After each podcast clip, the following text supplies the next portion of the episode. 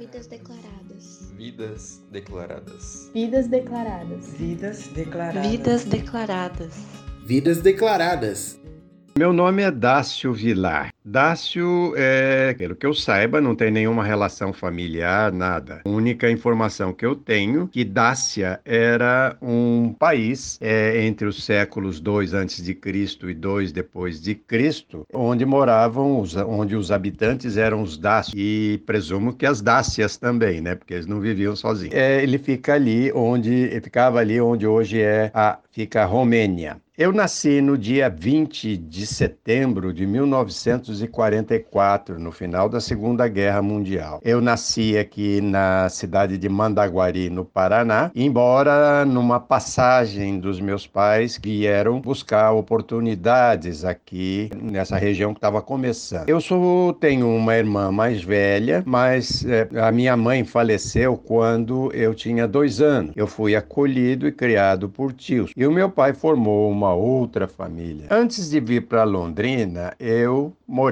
14 anos em Porecatu, quando vim então para Londrina. Daqui de Londrina, eu fui para estudar no tentar a, a, universidade em Curitiba. E depois fui para São Paulo, Rio de Janeiro e no final de é, 1983, eu voltei para Londrina novamente. Ah, o fato mais marcante que eu me lembro da minha infância, que é, aos 10 anos eu li 20 mil léguas submarina do Júlio Verne. Foi uma loucura, foi uma revolução. Passei a pensar e ver o mundo de uma outra forma. Acho que destampou a minha criatividade e eu me liguei muito em ciências e novas possibilidades. Eu não mantenho contato com as pessoas que é, é, viveram comigo na, na infância. Eu me afastei de Porecatu com 14 anos. Aqui em Londrina eu só tive vida profissional e, e tenho amigos já da juventude. Eu sou formado em análise de sistema e depois em economia. Comecei a trabalhar aos 12 anos de idade como aprendiz no escritório de contabilidade e fui nessa nesse trabalho até os 18 anos. É, depois, com dos 18 anos, eu entrei no serviço público e fui classificador de algodão, cereais e depois fui para Curitiba trabalhar, montar o primeiro laboratório de análise de sementes do Paraná, das coisas importantes naquela época de mudança do modelo agrícola, onde a gente vinha é, adequando plantios de soja, trigo e milho para substituir café. Fui representante comercial já no Rio de Janeiro, da Sharp do Brasil, logo que ela nasceu, e da CGE Alstom, que era uma empresa francesa que vendia equipamentos para é, usinas hidroelétricas brasileiras. A CGE é Companhia General de Electricité. E depois fui para Cobra Computadores e quando voltei a Londrina, trabalhei na Exato. Aí eu montei uma empresa e tive duas empresas na área de equipamento, computadores, software. E já agora em 2004 que eu fiz uma, uma especialização na UEL, é, fechando a minha empresa, eu, vou, eu passei a trabalhar com consultoria na área financeira e econômica. Eu fui casado por 30 anos, depois me divorciei e continuo solteiro ou divorciado. Eu tenho duas filhas, cada uma delas tem dois netos, um casal cada uma. Então eu tenho quatro netos que são, olha, é, é herança mesmo. eu, eu, eu convivo muito com meus netos, inclusive nos últimos tempos eu tive com a minha filha em Campinas um tempo para viver um pouco com eles, porque a minha filha mais velha, dessa filha que mora em Campinas, é, ela nasceu em Colônia, na, na Alemanha, quando a minha filha estava fazendo, quando o meu genro estava fazendo doutorado. E o outro neto nasceu nos Estados Unidos, São Francisco, onde o meu genro fez pós-doutorado. Eu fiquei um tempo lá com eles e depois fui, é, passei um bom tempo com eles em Campinas. Mas aí eu resolvi é, morar sozinho. O, no meu tempo livre, a coisa que eu mais gosto de fazer é conversar. Com ou sem um propósito especial, conversar é a melhor coisa do mundo. Depois, ler. O, eu cozinho, então eu não tenho um prato, um prato preferido. Eu gosto de inventar, gosto de experimentar, de fazer arranjos na cozinha. É, todo dia eu boto uma coisa nova na. Então eu tenho o meu paladar e o meu gosto aberto para qualquer coisa, qualquer surpresa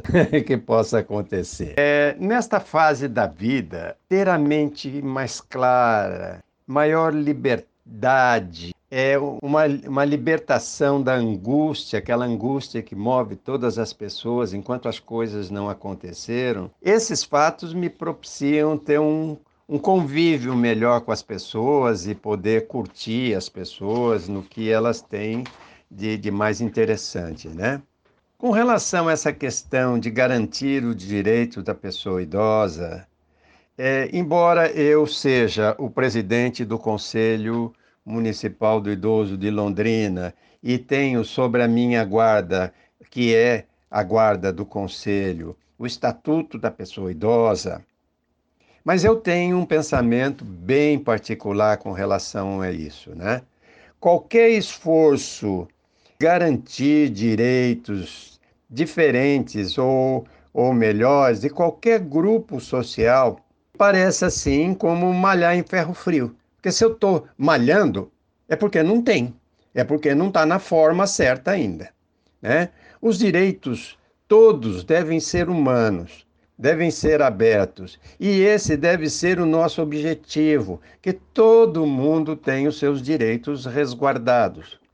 Acontece que nós vivemos numa sociedade desigual e excludente, né? Então vamos lá. Acho que, como qualquer outro grupo social, as pessoas precisam estar organizadas para fazer valer aquilo que lhes pertence. E, fundamentalmente, o respeito pelas condições em que elas se encontram naquele momento da vida. Como a, a incapacidade na infância né? A gente nasce totalmente incapaz e se não formos protegidos, não é nem direito, eu acho que é uma questão. Bom, a, a, a questão da precarização e da exploração do adulto, da pessoa adulta, é, e produtiva. E é lógico, a desvitalização, o adoecimento, a fragilidade que as, que as idades mais avançadas começam a enfrentar. Nós precisamos devolver, desenvolver mesmo uma cultura de cuidado com o outro, uma sociedade responsável e solidária. Acho que isso é o mínimo que a gente pode é, é, pretender como uma cultura né,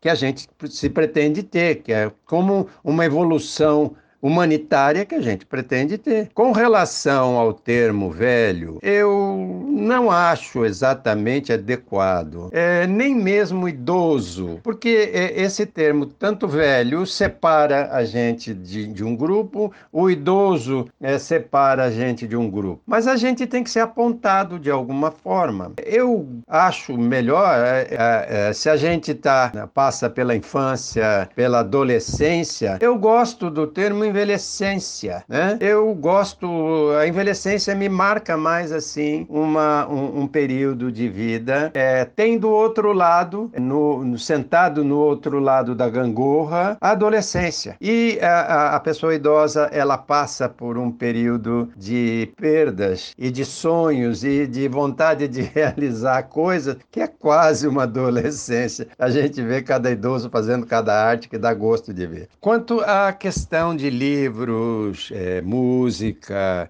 e filmes, eu me impressiono mais com, com livros. Hoje eu ouço até pouca música, porque eu estou sempre ocupado, então é, eu, como sou meio concentrado nas coisas.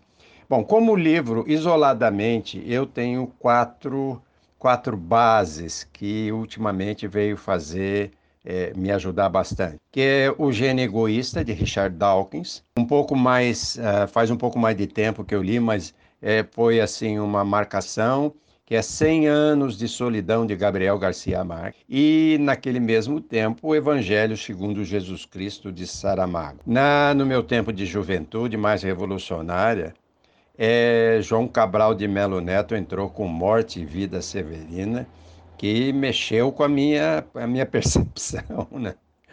Como obras, assim, conjunto de obras de, de autores, eu posso falar dos que estruturaram o meu pensamento mais modernamente, né, mais, mais nos últimos tempos, que é Darwin, Marx e Freud. Esses são é, ponta da linha, esses resumem todo, todo o conhecimento que eu julgo querer desenvolver. Em termos de música, é muita coisa, mas eu estou assim mais habituado com MPB dos tempos revolucionários, né?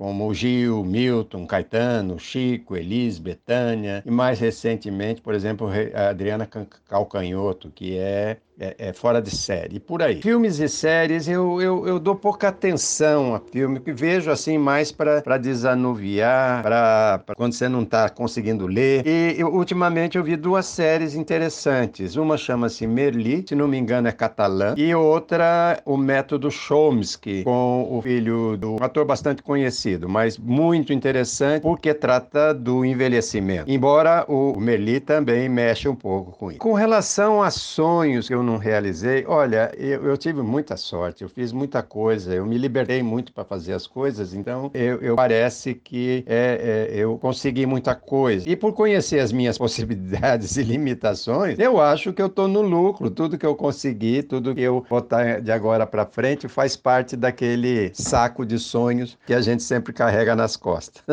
né? Eu estou no lucro. Bom, com relação aos tempos da ditadura, eu vivi intensamente. Foi um impacto impacto muito grande na minha vida. Eu não estava preparado para aquilo, mas entrei de corpo e alma. Eu tenho muitas lembranças, fundamentalmente prisão, fuga, exílio e, e muito respeito por muita gente, tanto gente foi protagonista ali do lado, como pessoas como figurante que permitiram passar uma noite é, na tranquilidade da casa deles, né? É, foi muito bonito, foi um período muito bonito. Com relação a essa, esses movimentos pensamentos que existem hoje, pensamentos de voltar ao tempo da intervenção militar, eu acho que tem gente que realmente tem uma uma formação especial para servidão. E servidão mesmo, servidão para a vida toda, servidão de corpo inteiro, bem ao modo assim de Etienne Lavoisier. No mais, eu não, não, não sei, é, é, é, a pessoa pensa, né? Uma pessoa idosa, para mim, hoje, uma pessoa que estendeu, que esticou a longevidade possível, ela é, ela está conquistando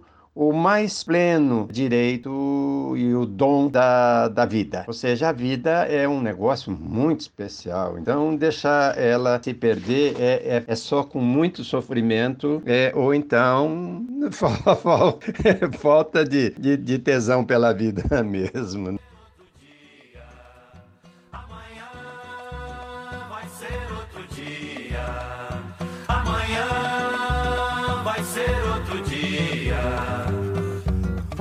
Hoje você é quem manda, falou, tá falado, não tem discussão, não. A minha gente hoje anda falando de lado e olhando pro chão. Viu você que inventou esse estado, inventou de inventar toda a escuridão. Você que inventou o pecado, esqueceu-se de inventar.